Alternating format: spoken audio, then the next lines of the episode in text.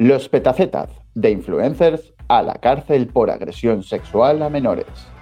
La inseguridad crece en Cataluña, pero ofrecen mandar a los Mossos de Escuadra a Francia para los Juegos Olímpicos. Nuevo protocolo de acoso sexual en el trabajo.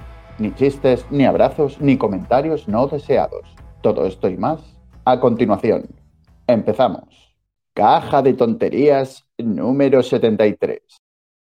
Hola susurros, ¿qué tal? ¿Cómo estás? Bienvenido de nuevo a otra caja de tonterías. Muy buenas, Plastrap. Gracias por invitar. Pues nada, vamos a comentar cositas locas y sin sentido o no tan locas. Ya veremos. ¿Quiénes son los petacetas? Los influencers detenidos por agredir sexualmente a varias menores. ¿Sabías, susurros? Que ahora los influencers también, al parecer, pues tienen que hacer estas cosas, ¿no? Para ganar dinero, ¿será? Igual es por contrato, ¿no? Sí, sí, no sé, eh, me, parece, me parece una locura, pero según la noticia, esta mañana se conocía la noticia que dos hombres de 22 y 34 años e influencers de profesión han sido detenidos en Madrid por la Policía Nacional acusados de agredir sexualmente al menos a cuatro chicas menores de edad, a las que drogaban para anular su voluntad. Bueno, eh, al parecer susurros, lo de influencers les tiene que estar dando dinero, porque, coño, las drogas valen dinero, ¿no? Sí, sí, yo es lo que estaba pensando, ¿eh? Digo, las drogas, ¿de dónde las sacas, tío? Pásame el contacto. A ver, ya hemos matizado que son influencers de profesión, lo indica la noticia. Lo que pasa es que no sabía yo, susurros, que ahora es para subir de seguidores eh, tienes que llegar a hacer, no sé, estas atrocidades. Claro, es que a lo mejor, claro, yo creo que esto lo hacen para que en un futuro les puedan funar, entonces resurgir de la funa, ¿sabes? Y ganar más seguidores. Ah, claro, eso se lleva mucho ahora, ¿no? Primero haces que todo el mundo te odie, luego haces algo súper bonito y todo el mundo, más gente que te odiaba antes, te quiere y eres mucho más grande. Claro, tío, es el camino del héroe de la literatura. Vas ahí, haces algo, la cagas, la redención, ¿sabes? Ah, vale, en realidad todo está escrito. Según la noticia, ¿quiénes son los petacetas? Por cierto, susurros, ¿conocías a los petacetas? Pues no, la verdad que no. Bueno, seguro que ellos tampoco me conocen a mí, no pasa nada.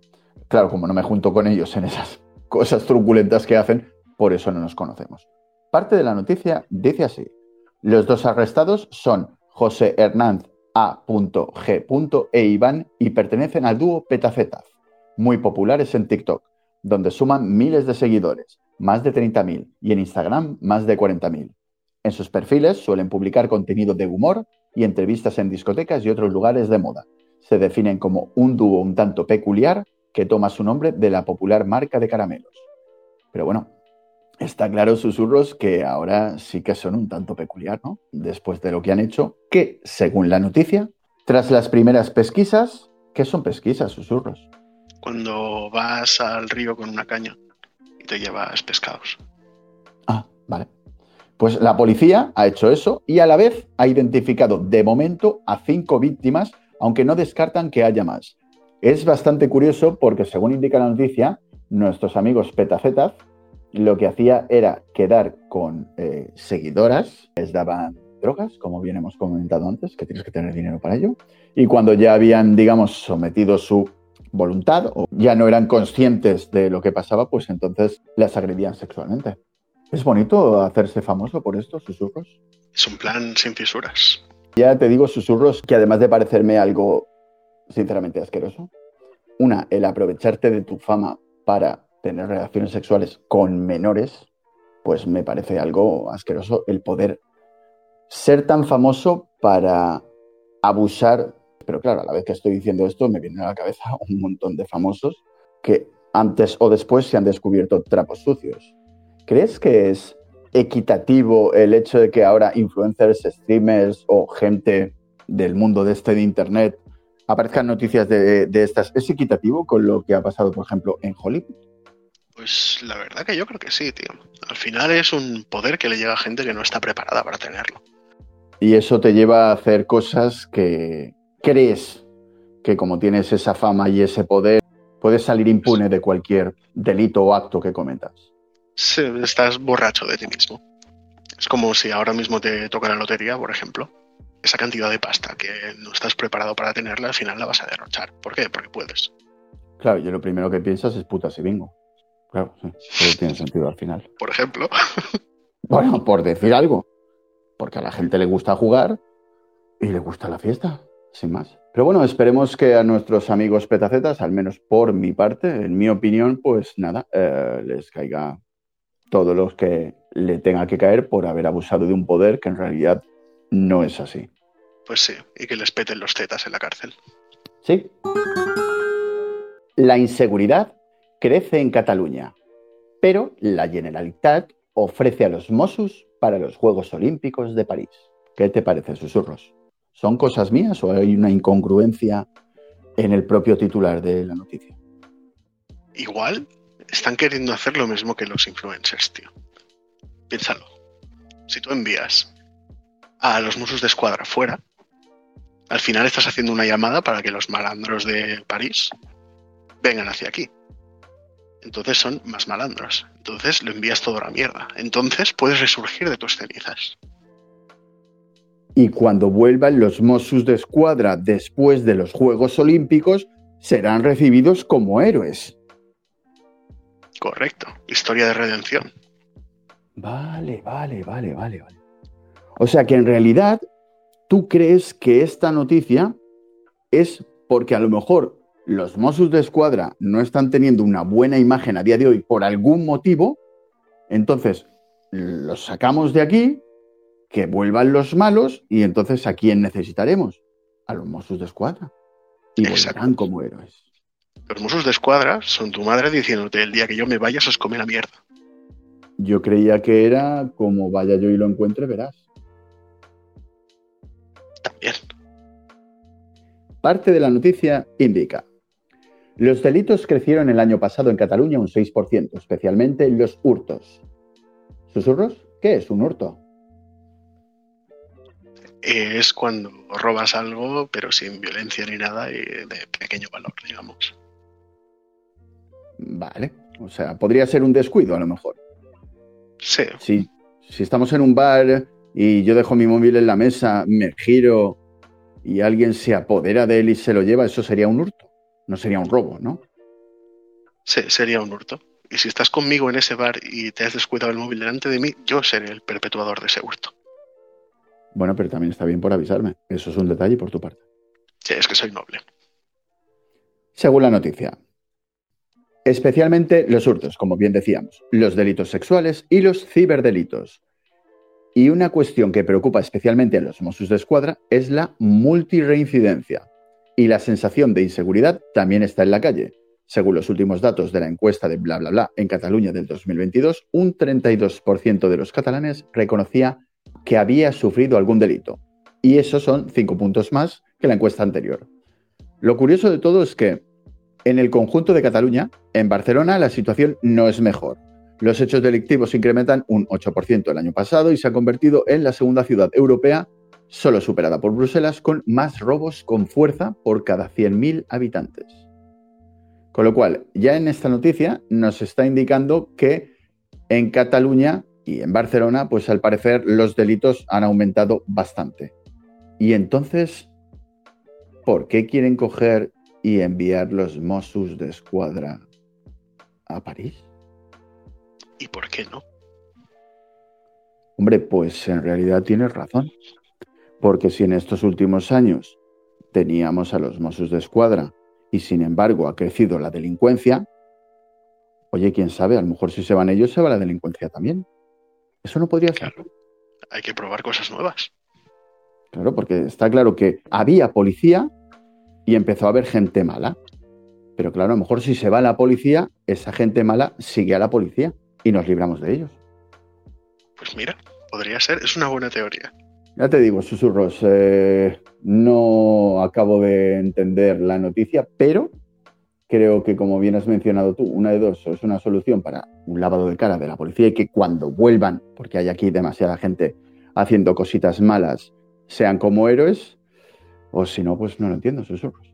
Pero bueno, no es cuestión que yo tenga que entender las noticias que comentamos, ¿cierto? Correctísimo. la policía de Badalona podrá actuar en ocupaciones ilegales. Hombre, susurros, esto ya me da un poquito más de esperanza, ¿no? Esto me suena positivo, al menos el titular. ¿Qué te parece? Hombre, sí, sí, sí. Que puedan actuar en ocupaciones ilegales, está bien. Parte de la noticia indica, el Ayuntamiento de Badalona aprobará en el Pleno del mes de marzo un protocolo de actuación de la Guardia Urbana frente a las ocupaciones ilegales, un reglamento pionero que fija los criterios para que los agentes puedan hacer frente a las distintas situaciones de ocupación ilegal de inmuebles que se generan en el término municipal. ¿No es bastante curioso, susurros, que eh, con todas las noticias que ha habido referente al tema de la ocupación en Barcelona, nadie haya propuesto algo como se va a proponer en Badalona? Bueno, a ver, yo creo que Badalona va a ser la prueba piloto. Parte de la noticia indica, según el reglamento de la mayoría absoluta del PP en el Ayuntamiento de Badalona, permitirá aprobar con toda seguridad en el próximo plenario.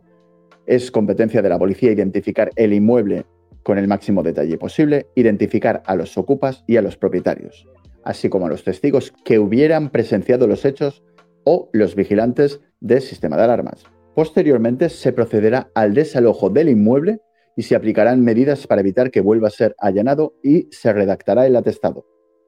Lo que sí que es verdad que en principio aquí no nos está concretando qué tipo de cambio de actuación podrá, podrán realizar que no puedan realizar a día de hoy la policía. Claro, es que por lo que me comentas, más que cambio, yo creo que es establecer protocolo. es decir, tú ahora se te incendia tu casa, Dios no lo quiera, y a ver, sabes que no te vas a quedar ahí, ¿no? Pero a lo mejor no conoces el protocolo a seguir cuando se te incendia la casa. Yo creo que lo que han hecho es redactar eso, básicamente. ¿sabes? El, salir ordenadamente, no llevarte nada, ir por las escaleras, sino por el ascensor, eh, dejar pasar a los de pisos de arriba, ¿sabes?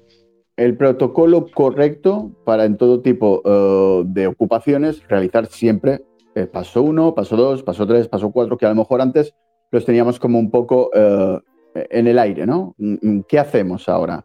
Ha pasado X tiempo, lo ha visto alguien, realmente están ocupando o no. Hombre, si es verdad que parte de la noticia indica, García Albiol, lamentablemente la ley actual protege a los ocupas frente a los propietarios afectados. Con el reglamento, según detalla el alcalde, los agentes de la Guardia Urbana gozarán de seguridad jurídica, ya que no existe una reglamentación clara en este sentido. Está muy difuso el ámbito de actuación de la policía, los Mossos tienen unas competencias y los policías locales otra, que es justamente lo que mencionábamos ahora. Es decir, que ya tengamos una pauta para poder seguir y que todo el mundo sepa si ocurre una de estas situaciones, el protocolo a seguir. Que no sea diferente, como menciona aquí la propia noticia, que los Mossos tienen unas competencias y los policías locales otras. Que sepan exactamente qué competencias tienen, ¿correcto? Correcto. Y si tienes que llamar a otro cuerpo de seguridad, pues que sepas en qué momento, que no haya retrasos, o a lo mejor simplemente en algún cambio viene dado por, por el propio procedimiento, ¿no? Me refiero, que igual, yo qué sé, eh, no sé si conoces el grupo de Desocupa. Sí, sí. O sea, no los conozco personalmente, obviamente, pero sí he oído hablar de ellos.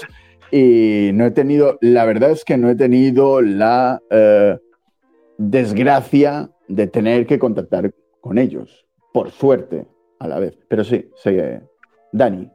Pues el bueno de Dani, cuando, bueno, el bueno, según para quién, eh, cuando da entrevistas o lo que sea, eh, te empieza a explicar estos vacíos legales o este, cómo actuar dentro de la ley. Igual los cambios vienen un poco por ahí, ¿no? Que, por ejemplo, te dice que si te invitan a pasar no es allanamiento y que puedes estar ahí, igual para la policía va un poco igual, ¿sabes? Si te invitan a pasar al piso, que está ocupado, me refiero, eh, ya no es que estés entrando por la fuerza policialmente, digamos, sino que te han invitado a pasar, ya te puedes quedar ahí, ¿sabes? Igual son este tipo de cosas, que a lo mejor sí que son estos pequeños cambios, pero que al final vienen por el propio procedimiento. ¿Estás de acuerdo con el concepto de desocupa? Es decir, ¿no es curioso que se haya podido o tenido que crear este tipo de empresas de negocios, llámalo X como queráis llamarlo, queridos oyentes, para hacer el trabajo que no pueden hacer los cuerpos de la ley.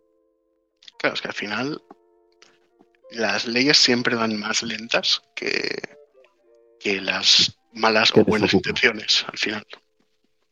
Bueno, que desocupa también, ¿no? Pero me refiero. O sea, al final un delincuente siempre va a conocer la ley al dedillo eh, mejor que cualquier policía, al menos de su campo de actuación, ¿sabes? Porque se dedican a eso. ¿Crees que los policías deberían de conocer mejor la ley que, como bien mencionas ahora, los propios delincuentes?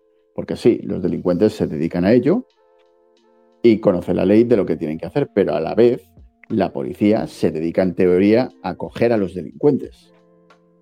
Claro, la diferencia es que un delincuente será un ladrón, o será un ocupa, o será un allanador de casas, o será un violador, o será un asesino. Pero un policía tiene que poderte proteger de un asesino, de un violador, de un allanador de casas, de un asaltante por la calle. Claro, es imposible que conozcan tan, tan bien, mejor que los que lo hacen, eh, esas leyes. ¿Que podrías tener equipos especializados? Bueno, es otra opción, digamos, y en un mundo ideal sí, la policía debería conocer mejor la ley que nadie más. Pero es bastante inviable.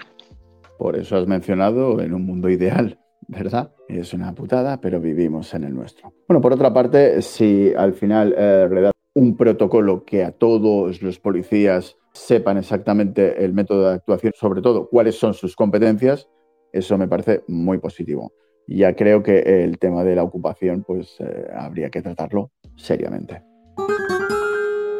Fin al flirteo, los chistes insinuantes o la crítica al compañero por conciliar.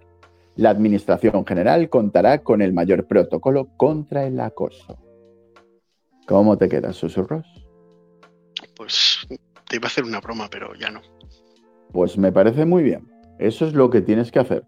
A partir de ahora, y según la noticia, no habrá más casos Nevenka, o al menos se intentará resolver en 10 días desde la interposición de las denuncias.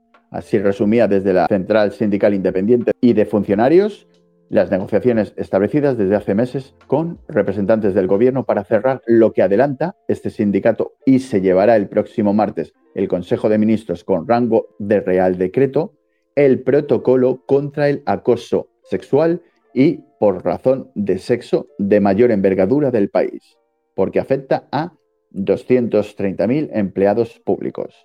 Ah, uf. vale, susurros. Es que ahora me he quedado mucho más tranquilo, como no soy empleado público. Digo, esto no me afecta a mí. Ah, claro. Entonces tú puedes flirtear y abusar de quien quieras. Y tú también, corazón, o al menos conmigo, Jackie.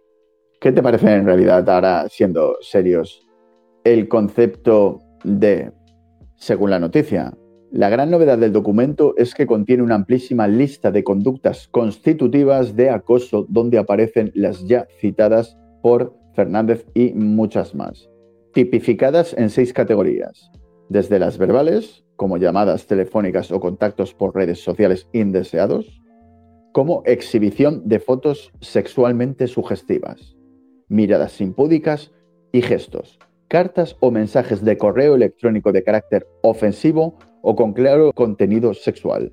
Una pregunta, susurros.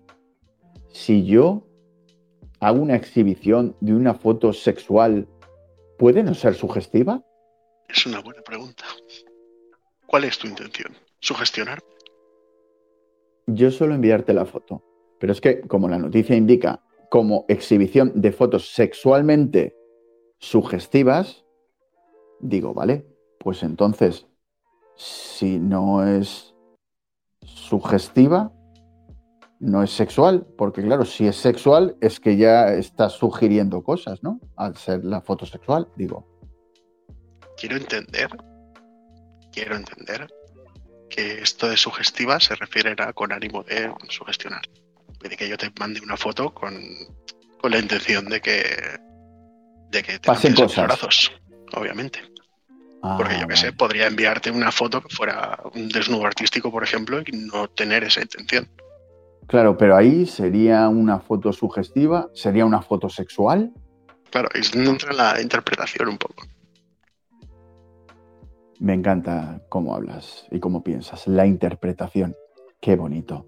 ¿Y qué opinas de las miradas eh, impúdicas y gestos? ¿Qué es una mirada impúdica?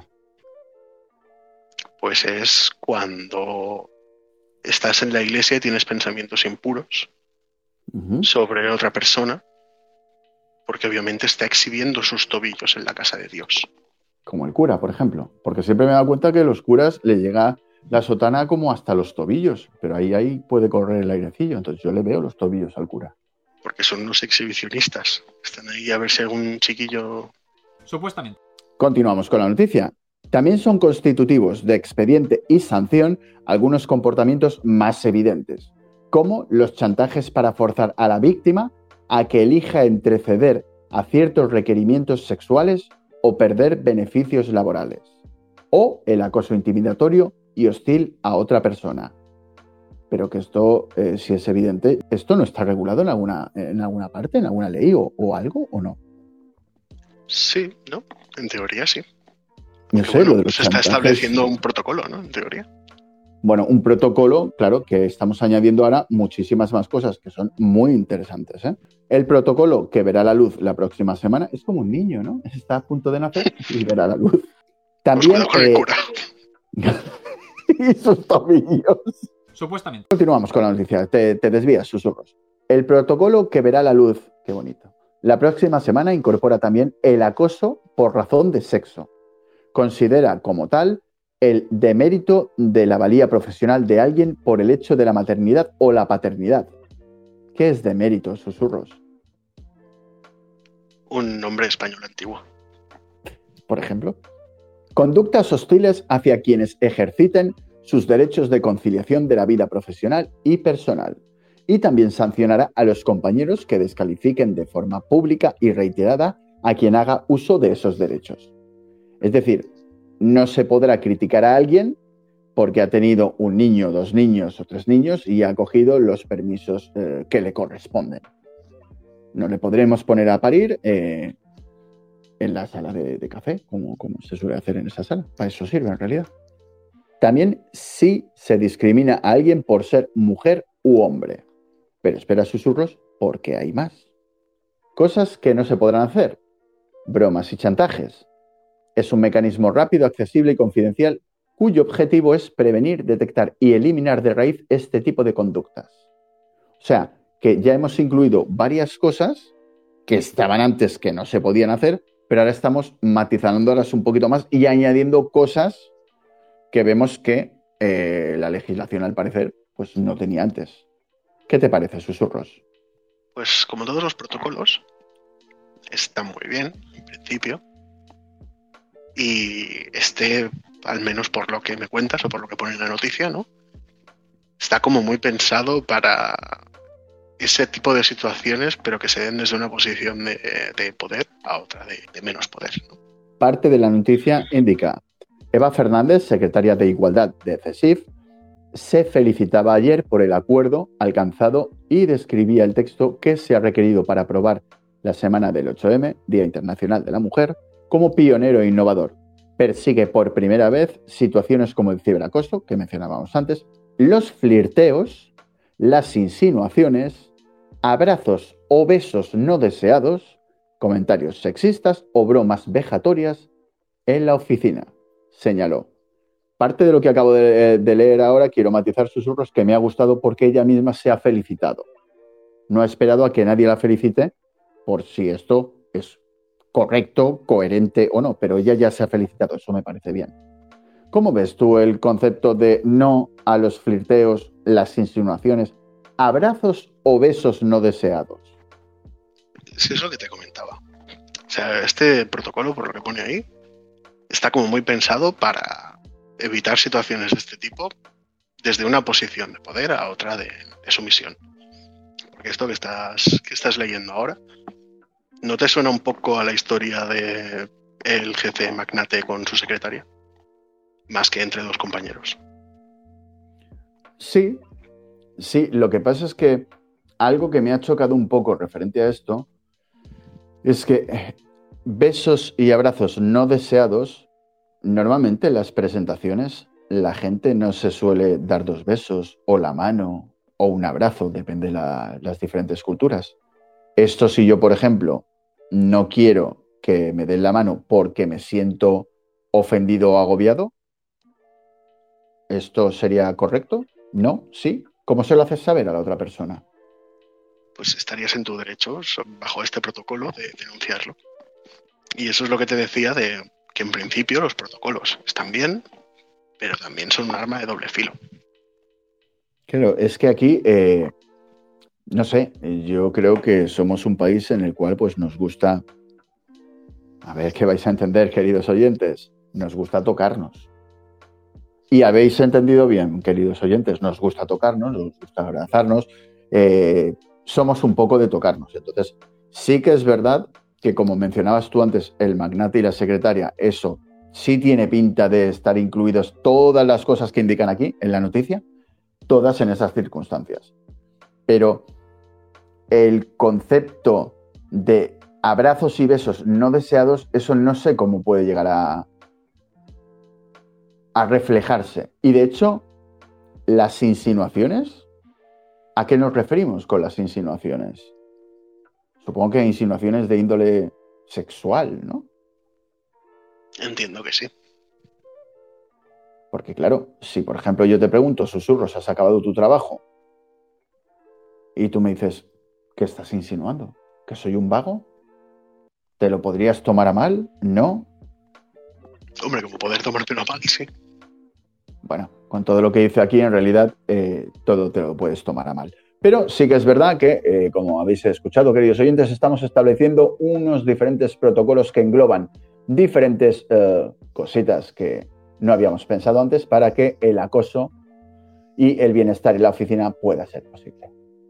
¿Estamos de acuerdo, susurros?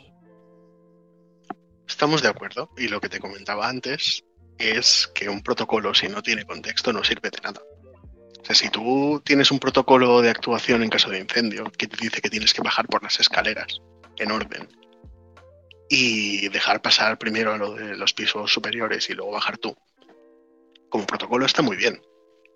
Pero si hay escombros en la escalera, si está incendiada la escalera, si los del piso de arriba han muerto, si estás a punto de que te dé un infarto, ese protocolo, por muy protocolo que sea, no lo vas a seguir en tu contexto concreto. Claro, con lo cual está bien que haya un protocolo, pero luego tendremos que seguirlo, ¿no? Porque si no, no tiene ningún sentido. Claro, habrá que contextualizar cada caso, porque no va a ser lo mismo que mi jefa mm, me diga, si que quieres un aumento, bueno, si tú me ayudas, yo te ayudo. Y eso sea una situación. Eso, suena mal, sí, sí, sí, sí. ¿Qué te está diciendo tu jefa? Susurros, denúnciala, pero ya. Claro, no va a ser lo mismo esto que, yo vaya a una compañera y porque yo soy así, eh, la salude con dos besos.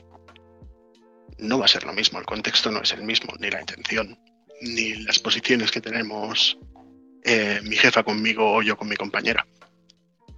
El protocolo existe, está bien, pero hay que contextualizar cada caso. Por eso los protocolos son un arma de doble filo, si no se contextualizan.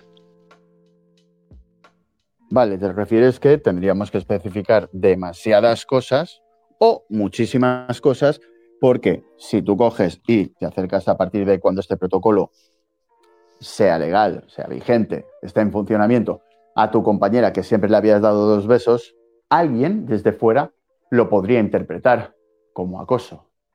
O como uno de los eh, puntos que hemos matizado dentro de este protocolo, con lo cual sería algo negativo. Sí, o incluso mm, alguien que entra nuevo en la empresa y que le dé dos besos no le gusta, por ejemplo, en lugar de actuar de una manera humana ¿no? y decirme, oye, esto no me gusta, no me lo vuelvas a hacer, o rechazarme de alguna manera, mm, automáticamente ya se puede acoger a este protocolo y denunciar. ¿Sabes? Claro, y eso puede ser peligroso, como bien dices tú. A ver, lo malo de tener protocolos, nuevas leyes, nuevas historias, es que siempre que no acabes de matizar algo, es por donde eh, se te van a escapar, digamos, las malas actuaciones que no habías pensado que podían suceder. Correcto. Y la idiosincrasia humana no tiene límites. No puedes recogerlo todo en un documento.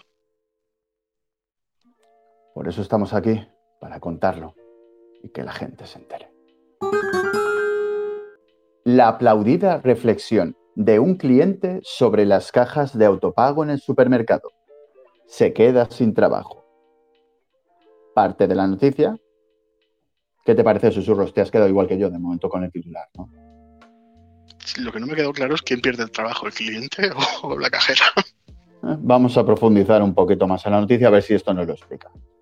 En España, los cajeros de autopago en supermercados se están convirtiendo en una tendencia creciente. Estos sistemas de autocobro permiten a los consumidores escanear y pagar sus productos. Ya lo habréis visto en algún que otro supermercado, en IKEA, en diferentes sitios. Sin embargo, esta innovación tecnológica puede generar dudas sobre su impacto en el ámbito laboral, especialmente para aquellos trabajadores que tradicionalmente se han encargado de la facturación y atención al cliente, que ven amenazados de repente sus puestos de trabajo. Pero es que en el interior de la noticia, en el intríngulis, en la magia de la noticia, hay un usuario de TikTok que ha puesto de manifiesto su preocupación en un vídeo. Y es que, según él, si yo vengo y paso por allí y me atiendo solo, a mí no me hacen un descuento de las cosas. Sigo pagando lo mismo. Pero ¿sabéis qué pasa? Esa persona que está allí en la caja, un poquito de tiempo, se queda sin trabajo. Y tú estás haciendo el trabajo de otro le estás quitando la posibilidad a otra persona que cobre su salario. Argumenta, bla, bla, bla. ¿Qué te parece esta reflexión, susurros? Mm, ha escalado muy rápido, ¿no? Este hombre. Me refiero a que, vale, sí, ah, en un principio, pues bien, correcto, ¿no? Eh, estás ahí, no te hacen descuento, vale. Eh, durante el tiempo que tú te estás cobrando hay alguien que no está trabajando, bueno, eso entre muchas comillas, ¿no? Pero puedo llegar a entenderlo. Pero de ahí a que le estés imposibilitando cobrar su sueldo, joder, hay un cacho, ¿eh? No, no, y no es eso, sino que encima te está diciendo que estás haciendo tú su trabajo. Ya, esta es otra. Mm, la manera de este hombre clasista de mierda de simplificar el trabajo de un cajero eso está preocupante. ¿eh? A ver, a mí, en parte de lo que me preocupa que ha mencionado este hombre, ¿tú has ido alguna vez a un supermercado y que tuviera una caja de estas? Por supuesto. Bien. Y cuando has cogido y has escaneado tus productos, que normalmente, si no recuerdo mal, esto suele ser para pocos productos, ¿no? Yo no he visto a nadie en una caja de estas con dos carros llenos hasta los topes.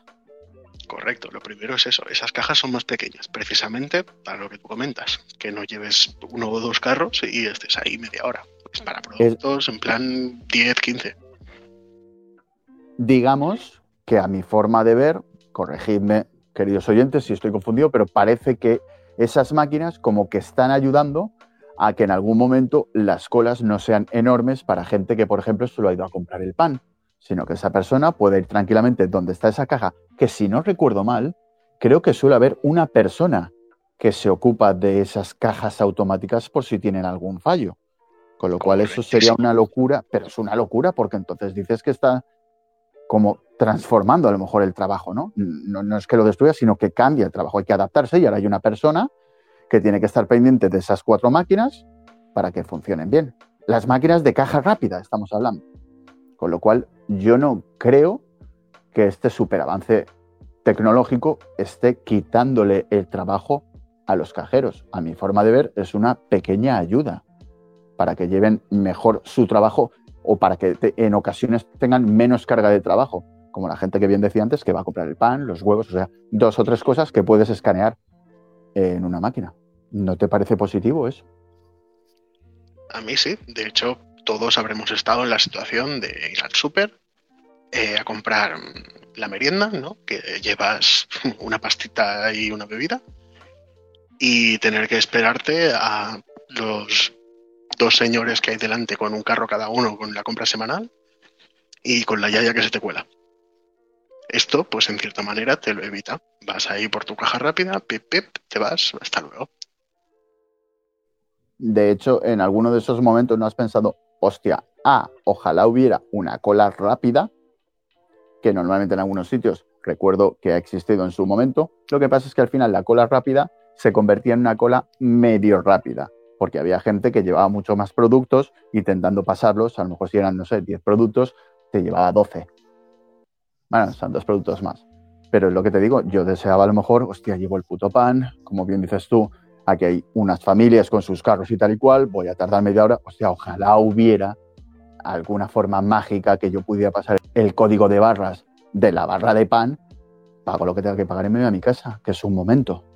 Con lo cual, Sí. yo creo que es una ayuda.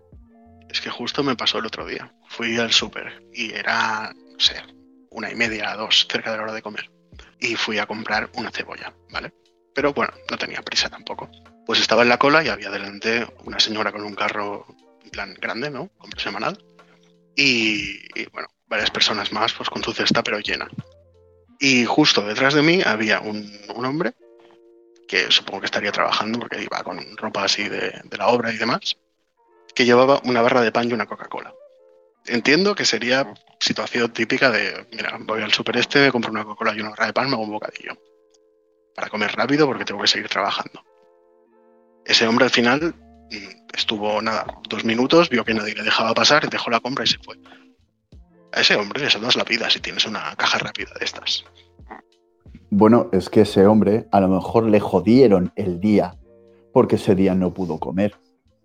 Porque no había una cola rápida y o una máquina para escanear eso en un momento y que el hombre pudiera disfrutar de su comida y luego seguir trabajando. ¿No? por ejemplo. Y no olvidemos también que normalmente los cajeros no son cajeros y ya está. Son cajeros, son reponedores, son los que están en la charcutería, los que están en pescadería, los que hacen el pan, los que te lo sacan. No se dedican solamente a atender las cajas. Claro. O sea que este hombre, la simplificación esta que ha hecho es de, eh, bueno, de vivo en mi casa sin ningún tipo de problema y veo el mundo como, como sirvientes. No, bueno, y que a la vez ha simplificado tanto el trabajo de cajero de, bueno, tú estás ahí eh, cobrando cosas y ya está, pero como bien mencionas tú, los cajeros tienen otras tareas. Pero bueno, tenemos que respetar las opiniones de todo el mundo, aunque no estoy ni de puta broma de acuerdo con este hombre, y viva la tecnología. Y vamos a acabar, susurros, con una noticia maravillosa, que espero, queridos oyentes, que lleguéis hasta aquí. Y es que Historia del tenis de mesa tras ganar un partido con una sola mano. Las increíbles jugadas de Bruna Alexander. La jugadora, quien solamente tiene el brazo izquierdo, forma parte de la selección brasileña que se logró imponer a Hungría en los 16avos de final del Campeonato del Mundo. Una chica con un solo brazo, jugadora de ping-pong. ¿Qué te parece, susurros? Solo tiene el brazo izquierdo, dices. Según indica la noticia, sí. Pues espero que sea zurda. Bueno, según la noticia no indica si es zurda o diestra, pero está claro que sea zurda o diestra, con el brazo que tiene es la reina del ping-pong. Según la noticia, Bruna Alexandre se ha convertido en noticia en todo el planeta por su capacidad de superación, entrando en la historia al formar parte de la selección brasileña en el Campeonato del Mundo de Tenis de Mesa 2024, pese a tener una sola mano. Lo hizo después de que la jugadora jugara y ganara uno de los partidos para darle un punto a Brasil en los 16avos de final. O sea, lo curioso de esta mujer, de esta chica, de Bruna, es que a pesar de solamente tener un brazo, está en la selección brasileña del Campeonato del Mundo de Tenis de Mesa, es decir, en la absoluta. No está en eh, Paralímpicos, o, o sea, está en la absoluta como cualquier otra persona o como muchas de sus compañeras. ¿Qué te parece esto? A ver, yo no es que sea muy deportista, pero ¿cuántos brazos necesitas para jugar al ping-pong? Bueno, pues según ha demostrado nuestra amiga Bruna, eh, ¿uno? Exactamente, es como si me dices que ha habido un- una campeona de, de ajedrez que no tenía una pierna. Bueno, tampoco la usas, chica. Parte de la noticia indica Bruna Alexandre, quien comparte equipo con Julia y Bruna Takasashi, perdón, Bruna, si he pronunciado mal tu apellido, se convirtió en la primera en la historia en acceder a unos octavos de final siendo paralímpica, participando igualmente en los dos partidos de la fase de grupos, en donde Brasil fue segunda del 2, quedando segunda por delante de Luxemburgo, Irán, Sudáfrica y Arabia Saudí. Es decir, que esta chica, bien por ella, genial por ella. De hecho, mm, estoy muy contento de comentar esta noticia porque se está presentando a los Juegos Absolutos y luego a los Paralímpicos. ¿Crees que esta chica de forma indirecta le está dando un poco una bofetada a mucha gente que se queja del concepto de competir en temas que ha habido ahora de transgénero, de cambios de sexo, de paralímpicos o no, o de si la tecnología, por ejemplo, ayudará a un paralímpico a ganar los 100 metros. Bueno, a ver, fuera de, fuera de la broma y tal, vale por ella. Y a ver, es que al final el deporte mm, no deja de ser una competición, ¿vale? Si alguna condición, sea cual sea la que tengas, no te dificulta esa competición, ¿por qué no ibas a competir en una absoluta? ¿Sabes lo que te digo? No, no, estoy totalmente de acuerdo contigo. En los campeonatos eh, mundiales, si los hay, que creo que sí, de ajedrez, como bien mencionabas tú, si te faltan las dos piernas, es que no es ninguna condición para no poder participar en esa competición. Y de hecho, deberías poder competir con los mejores del mundo, sin que tengan ningún tipo de discapacidad, porque para ese deporte, el hecho de no tener piernas, yo no lo encuentro como una discapacidad para poder desarrollarlo. Correcto. Si puedes competir al máximo nivel, ¿por qué no ibas a hacerlo? Y ahí entran también eh, la división entre, entre competiciones masculinas y femeninas. Sea cual sea tu, tu sexo tu género, ¿por qué no ibas a competir al más alto nivel si puedes hacerlo? ¿Sabes? ¿Por qué tienes que limitarte a tu división si puedes saltar? No tiene sentido. De hecho, ya comentamos aquí en el podcast en otra caja de tonterías el concepto que hablábamos que eh, sería interesante que en el mundo de los deportes todo el que pueda participar en un deporte y cumpla unos requisitos participe. Sin discriminación de altura, de género, de peso, de raza, de color, de credo, ¿correcto? Correcto. Si yo qué sé, si jugamos a fútbol y tú siendo mujer puedes ganarme a mí, ¿por qué no ibas a competir conmigo? Y de hecho, ¿por qué no iban a querer otros tíos tenerte como compañera de fútbol si eres la mejor? Correcto. ¿Por qué tienes que estar limitada a tu división si puedes estar en la que te salga del coño? Y ole tú, ¿por qué no? Con lo cual, Bruna, yo estoy contigo al 200%. De hecho, espero que ganes en el campeonato del mundo y vuelvo a decir, le des una bofetada a todos los que se quejan de, no, es que es trans o no es trans, o es más alta, o es más bajo, o es más gordo, o es más flaco. Y hasta aquí, susurros, la caja de tonterías de hoy. ¿Qué? ¿Te ha parecido curiosa e interesante? Pues sí, la verdad, como siempre. Y a todos vosotros, queridos oyentes, espero que os haya gustado este podcast. Si os ha gustado, por supuesto, pulgar arriba y compartirlo. Y suscribiros que somos los mismos que la semana pasada y espero que seamos algunos más la semana que viene. Podéis escuchar a Plastrap en YouTube, Anchor, Evox, Spotify, Google Podcast, Apple Podcast, Podimo y algún otro podcast. Y recordad que no todo lo dicho es verdad y no todo lo que decimos es mentira. Hasta la próxima.